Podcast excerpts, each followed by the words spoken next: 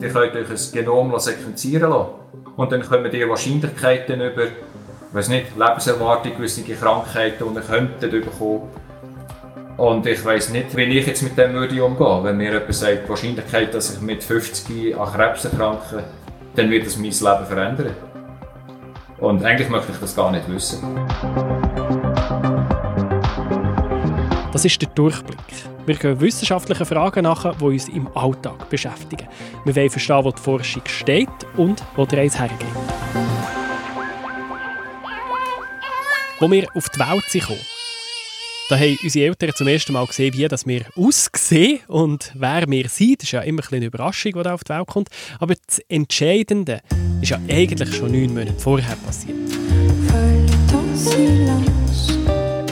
Bei der Zeugung sind Geninformationen von unseren Eltern verschmolzen und diese Gene behalten wir, bis wir sterben. Und jetzt ist die Frage, ja, wie stark bestimmen die Gene eigentlich unser Leben vor? Ich bin der Nicola Berger. Und ich bin Tamila Regic und ich habe mich das wirklich auch schon oft gefragt, habe ich eigentlich die gleichen Chancen wie andere Leute, die völlig andere Gene haben? Also hätte ich es im Leben sogar können weiterbringen oder weniger weit? Wäre ich glücklicher gewesen oder weniger glücklich, wenn meine Gene anders wären? Kann man das sagen? Ich habe das Gefühl, deine Gene sind tiptop, genau so, wie sie sollten sein. oder, weiß nicht, würdest du etwas ändern, wenn du könntest? Ja, wenn ich so spontan auswählen könnte, ich würde mich noch ein paar Zentimeter grösser machen, die Haarfarbe noch ein bisschen heller machen würde ich schon nicht Nein sagen. okay, so äußere Merkmale, die sind klar. Das ist in deinen Gen halb festgeschrieben, oder? Wahrscheinlich sind deine Eltern auch nicht riesen gewesen, nehme ich an. Nein. Und darum sehen ja eineige Zwillinge auch aber ziemlich gleich aus, weil die haben das gleiche Genmaterial. Das heisst aber nicht, dass wir jetzt einfach ein Genom könnten anschauen im Reagenzglas und sagen, ah, unser Mädchen wird blond. Weil es ist eben viel komplizierter, als man meint. Der Marc Bühler ist Genforscher am Friedrich-Miescher-Institut zu Basel und er sagt, es sei ganz selten, dass ein einzelnes Gen für etwas Bestimmtes verantwortlich ist. Es gibt einzelne Beispiele, wo man ganz klar gewisse Eigenschaften einem einzelnen Gen zuordnen kann. Ein gutes Beispiel ist, ist zum Beispiel Alkohol der.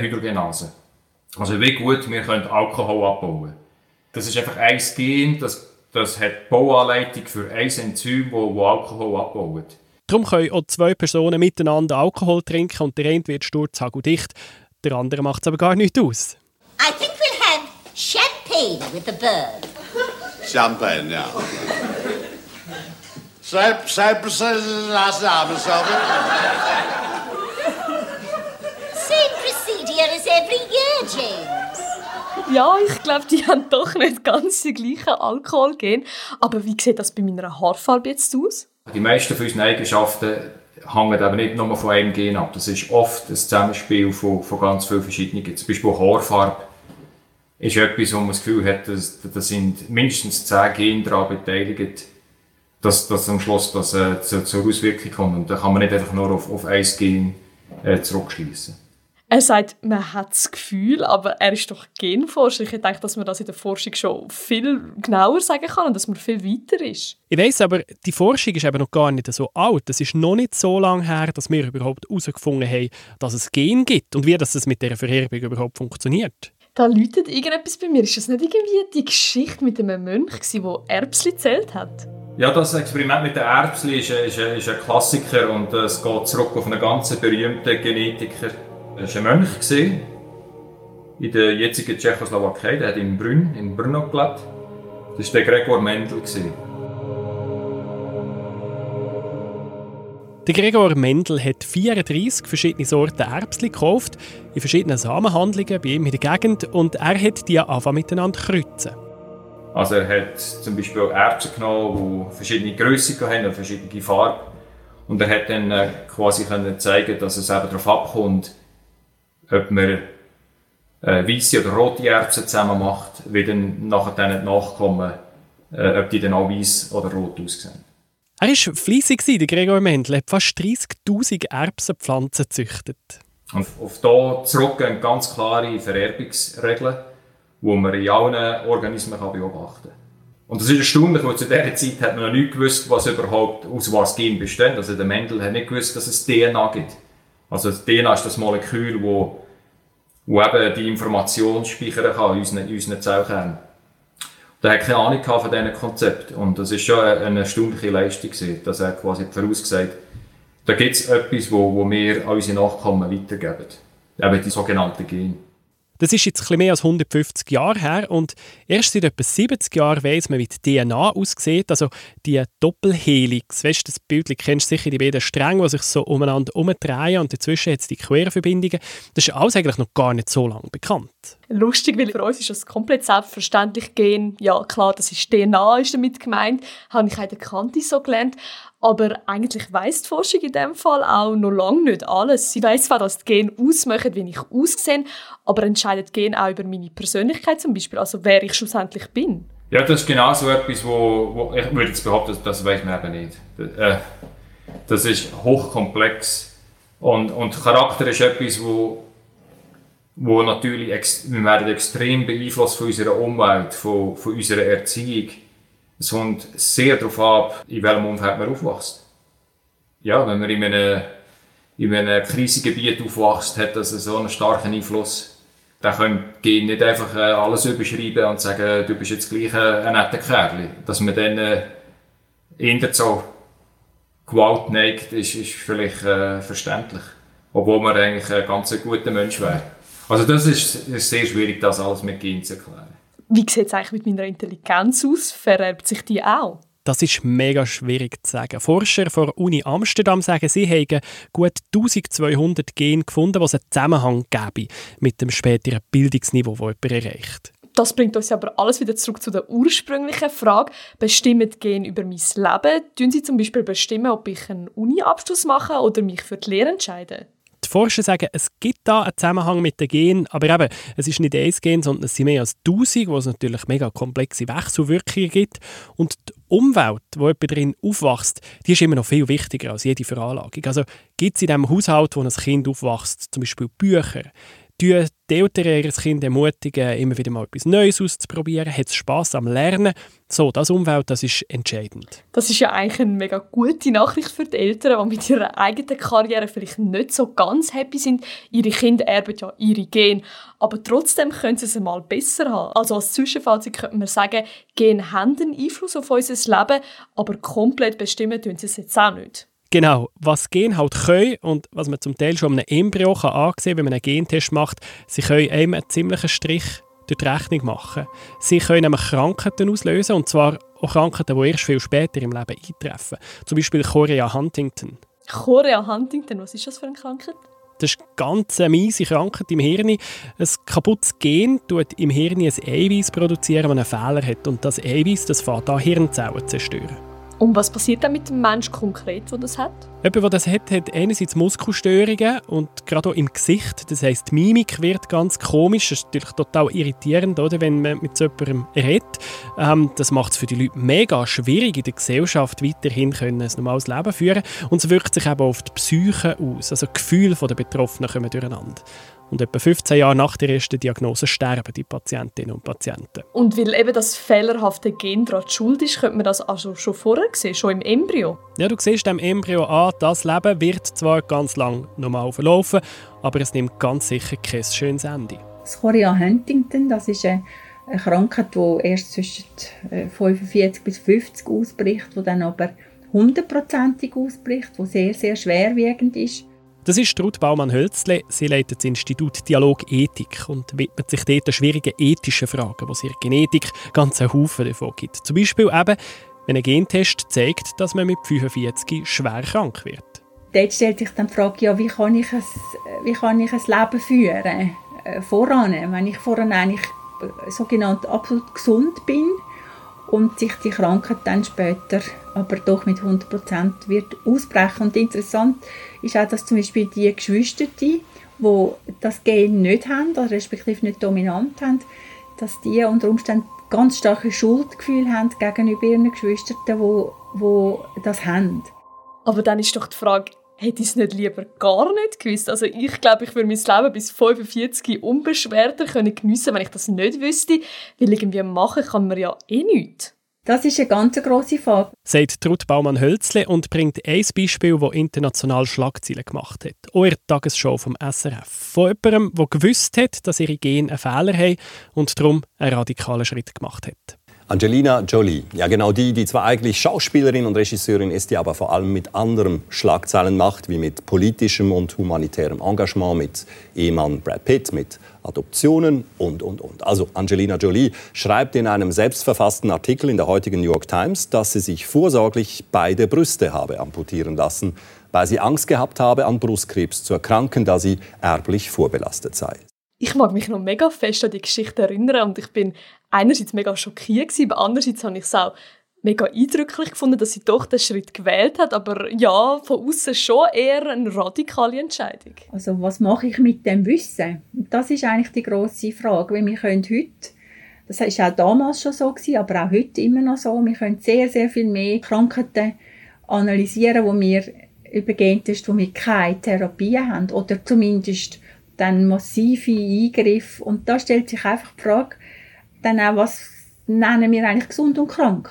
Also nur weil ich eine bestimmte genetische Disposition habe, wie man das nennt, also eine Veranlagung, heisst noch nicht, dass ich schon krank bin. Bei vielen Krankheiten geht es halt um Wahrscheinlichkeiten, oder? Du hast die und die Chance zu erkranken. Was machst du mit der Information? Also ich werde zumindest heillos überfordert und ich will mich dann auch fragen, wem sage ich das überhaupt und wem nicht? Ja genau, weil allzu weit erzählen darfst du so etwas denn nicht. Also wenn ich meinem Krankenversicherer sage, ich äh, erkranke fünf Jahren, äh, weiß auch nicht was, etwas, das hohe Kosten verursacht, äh, dann, äh, dann wird er mich nicht versichern. Gut, das liegt ja dann irgendwo durch auch an meiner Verantwortung und ich habe ja auch einen gewissen Datenschutz, da gibt es ja auch Gesetze dafür gesetzlich kann man das schützen und da kann man, da kann man sicherstellen mit Datenschutz, dass das eben nicht passiert. Ich glaube, das größte Problem ist, dass das ja jeder kann machen kann. Ihr könnt euch ein Genom sequenzieren lassen. Es gibt äh, inzwischen glaube mehr als eine Firma, die für euch das macht. Und dann kommen ihr aber äh, am Schluss eine Liste über und dort ist im Prinzip, kommen die Wahrscheinlichkeiten über, ich weiß nicht, Lebenserwartung, gewisse Krankheiten, die ihr könntet bekommen und ich weiß nicht, äh, wie ich jetzt mit dem würde umgehen. Wenn mir jemand sagt, die Wahrscheinlichkeit, dass ich mit 50 an Krebs erkranke, dann wird das mein Leben verändern. Und eigentlich möchte ich das gar nicht wissen. Und das Problem ist ja, das betrifft ja dann nicht nur mich, sondern auch meine Kinder schlussendlich. Ich gebe ja mein Erbmaterial weiter. Genau, du gibst dein Erbmaterial weiter und damit möglicherweise natürlich auch den Gendefekt. Und das bringt uns zur nächsten grossen Frage, zum Thema Präimplantationsdiagnostik. Das heißt, künstlich befruchtete Embryonen untersuchen, bevor sie in die Gebärmutter kommen. Da hat es eine Abstimmung vor ein paar Jahren, ob und wenn man das machen dürfen. Die Abstimmung ist deutlich angenommen worden in der Schweiz, wenn auch mit ganz klaren Grenzen. Man darf nur Embryonen untersuchen von Eltern, die so schwere Vorbelastungen haben oder von Paaren, die auf natürlichem Weg keine Kinder bekommen können. Aber es ist schon ein Anfang und da gibt es auch noch andere vorgeburtliche genetische Untersuchungen, die man heute schon machen kann. Zum Beispiel sieht man, ob ein Kind das Down-Syndrom hat. Da sind wir jetzt aber irgendwie schon wieder bei der gleichen Frage. Was mache ich dann effektiv, wenn ich das weiß? Das ist oft ganz eine schwierige Entscheidung. Also auf der einen Seite ist es, äh, gerade wenn es sich um eine Wunschschwangerschaft handelt, die Frage natürlich, nach welchen Kriterien entscheidet sich jetzt eine Frau äh, gegen das Austragen von einem Kind, das sie sich eigentlich gewünscht hat. Und dort sehen wir natürlich ein grosses Spektrum von, von Frauen, wo, wo sehr stark dann auch zu einer Perfektion neigen, wo, wo gar keine Abweichungen tolerieren und andere Frauen, die dann sagen, doch, für mich ist es wichtig, ähm, das Kind auf die Welt zu bringen, sogar wenn ich weiß, dass es kurz nach der Geburt wird versterben unter Umständen, weil dann kann ich auch trauern. Hey, das ist so eine schwierige Entscheidung. Ich glaube, ich könnte das nicht entscheiden. Ich weiß, ich weiß, da bist du wirklich heillos überfordert als Eltern. Aber die Ethikerin sagt, es gäbe schon eine klare Tendenz, wie dass sich die meisten in so einem Fall entscheiden. Embryonen mit Down-Syndrom, die werden eigentlich, äh, die Embryonen werden mit bis 95 Prozent eigentlich ausselektioniert. Also da sieht man dann schon sehr klar auch, nach welchem Menschenbild äh, treffen wir solche Entscheidungen. Und das ist letztendlich der Kern auch. Wie gehen wir mit vorgeburtlichen Untersuchungen um? Äh, weil sich dort dann wirklich die Frage verdichtet, was ist eigentlich äh, lebenswertes Leben. Und um so grundsätzliche Fragen zu beantworten, da schaue ich ja immer gerne in die Zukunft. und auf Hollywood. In the not too distant future, our DNA will determine everything about us. Where you can work, who you should marry, what you're capable of achieving. Da haben wir es also wieder mit so einem typisch schrägen Nico-Science-Fiction-Film zu tun. Nicht? Ja, logisch. Den kennst du wahrscheinlich nicht. Ist, glaube ich, ein, ein Flop damals, aber ich habe ihn super gefunden. 1997 ist Gattaca rausgekommen mit dem Jude Law und der lebt in einer Gesellschaft, wo es normal ist, dass man Embryonen untersucht. Die künstliche Befruchtung ist der Normalfall und nur die perfekten Embryos werden eingesetzt. Also die Leute haben dort gar keinen Sex mehr gehabt, oder wie? Mo, natürlich haben die immer noch Sex, ja immer noch Menschen und ab und zu gibt es da natürlich auch einen Unfall, ein Baby kommt auf normalem Weg auf die Welt. Das ist ein normaler Mensch und kein perfekter Mensch und die Gesellschaft schaut den automatisch als minderwertig an. Aber das ist schon wieder pure Science Fiction, nicht? Also wenn ich den Mark Bühler richtig verstanden habe, dann wissen wir noch viel zu wenig darüber, welche Gene was auslösen. Ja, aber ein guter Film muss eben nicht unbedingt vollrealistisch sein, finde ich. Er kann trotzdem die richtigen Fragen aufwerfen. Wann ist ein Mensch perfekt? Oder heißt das einfach maximale Leistungsfähigkeit und Funktionalität? Oder heißt das äh, größte Liebesfähigkeit? Also ich meine, Menschen mit Down-Syndrom haben eine sehr äh, hohe äh, Empathie auch zum Beispiel ist ja unglaublich verblüffend oder wie sie auch können Menschen wahrnehmen zum Beispiel. Also die große Frage, wann ist dann ein Mensch perfekt? Also es heißt nicht nur, weil jemand erfolgreich ist und äh, wenn er sich zum Beispiel, äh, wenn er per se lügt und Menschen betrügt, dann ist er auch nicht perfekt, obwohl er vielleicht genetisch ein absolut, äh, in Anführungszeichen, gesundes Erbgut hat. Aber weißt du, das frage ich mich jetzt schon noch nach diesen ganzen ethischen Fragen. Was? Ich frage mich, was kann man eigentlich schon jetzt gegen die Genfehler machen? Es hat doch das Jahr haben doch zwei Forscher den Nobelpreis bekommen, Sie haben so eine Methode herausgefunden, wie man kaputte Gene rausschneiden kann. Stimmt das? Genau, das sind Jennifer Doudna und Emmanuel Charpentier. Sie haben eine Art Genschere entdeckt. Der sagt man CRISPR. Und das ist wieder mal so ein Fall von erfolgreicher Grundlagenforschung. Die zwei haben überhaupt nicht konkret nach der Genschere gesucht. Sie haben eigentlich herausfinden, wie dass sich Bakterien gegen Eindringlinge wehren können.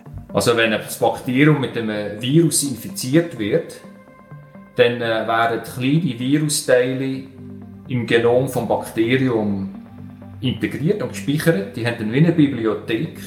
Also die wissen dann, wie, wie, wie so ein Virus, mal, wo sie mal befallen worden sind, damit aussieht. Und die können dann später die Information brauchen. Wenn wieder so ein Virus kommen, wissen die genau, ah, das, das haben wir schon mal gesehen. Dann kommt die Genschere und verschneidet das Virus. Und Jennifer Doudna, Emmanuel Charpentier und ihre Mitarbeitenden haben gesagt, hey, das würde vielleicht auch bei Menschen und Tieren funktionieren. Wir könnten ja quasi das bakterielle Protein, die Genschere nehmen und einfach dann äh, programmieren, sodass sie dann in menschlichen Zellen auch dort Gene verschneiden. Und das, das ist die, die revolutionäre Erkenntnis gewesen. Und wegen dem haben die eben jetzt den Nobelpreis das Jahr bekommen. Also ich verstehe schon mega, dass es irgendwie eine Revolution ist. Da können wir jetzt einfach die kaputten Stellen aus unserem Erbgut einfach rausnehmen. Wobei ich sehe schon wieder, wie Ruth Baumann-Hölzle von Dialogethik den Warnfinger lupft. Ja, das Ding ist halt, mit CRISPR können wir die Gene auch in unserer Keimbahn ändern. Also die Gene, die wir unseren Kindern weitergeben, in den Spermien und den Eizellen. Genau, und wenn wir es so schaffen, zum Beispiel eine Erbkrankheit auszurotten, dann wäre das natürlich super. Die hätte nie mehr jemand von unseren Nachkommen. Problem für immer gelöst. Das wäre sehr gut, nur man weiß eben, man weiß wirklich nicht, wie sich dann das, was wir heute als ein Krankheitsgen eliminieren, auf zukünftige Generationen für Auswirkungen hat. Man weiß zum Beispiel, dass bestimmte Krankheitsgene gleichzeitig auch eine Schutzfunktion haben gegenüber anderen Krankheiten. Also das heißt, unser Wissen ist eben diesbezüglich sehr beschränkt.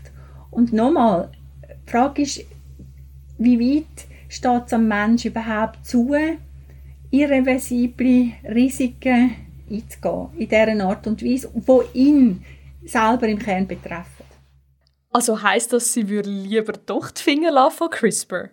Ihr Keimbahn drin, auf jeden Fall schon. Ja, das Risiko ist dort einfach zu gross, weil wir es nicht mehr rückgängig machen können. Und was meint denn der Mark Bühler zu dieser Forschung an der Genschere? Ich glaube, man muss unbedingt weitermachen. Ich, ich würde das fast ein bisschen vergleichen mit Kernspaltung.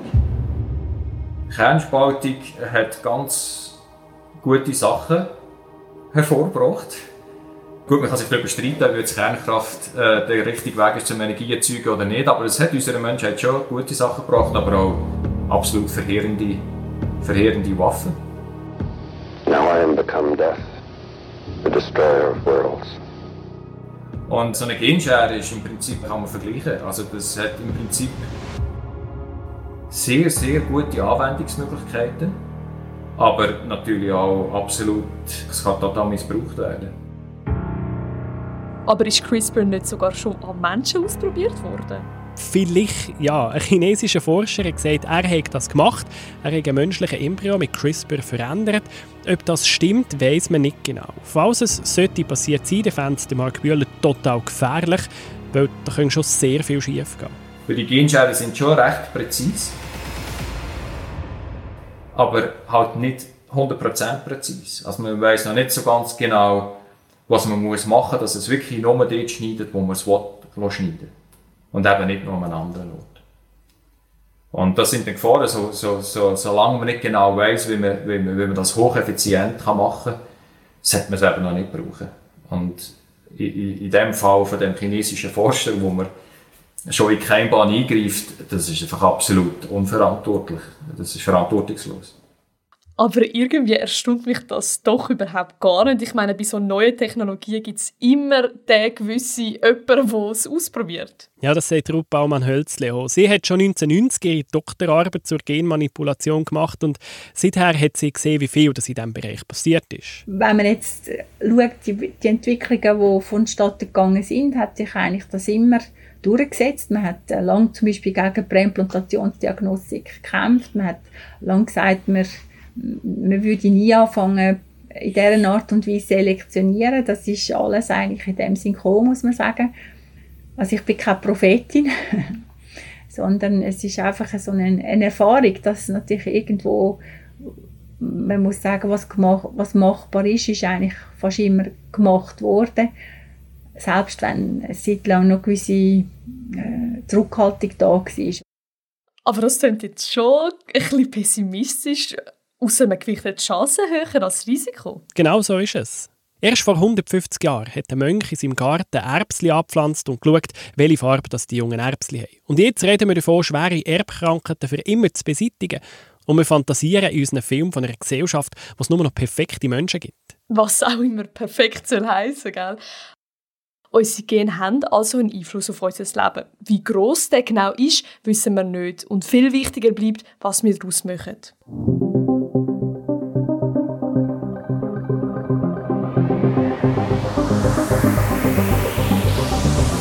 Das ist der Durchblick, der Wissenschaftspodcast vom Blick. Initiiert und unterstützt von Geber Stiftung. Diese Episode habe ich geschrieben, der Nico Leuberger.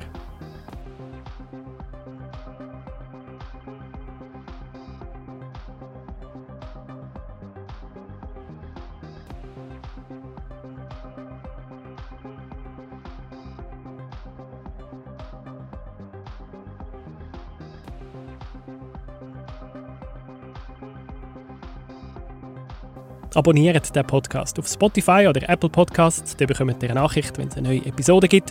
Oder schaut vorbei auf blick.ch/durchblick.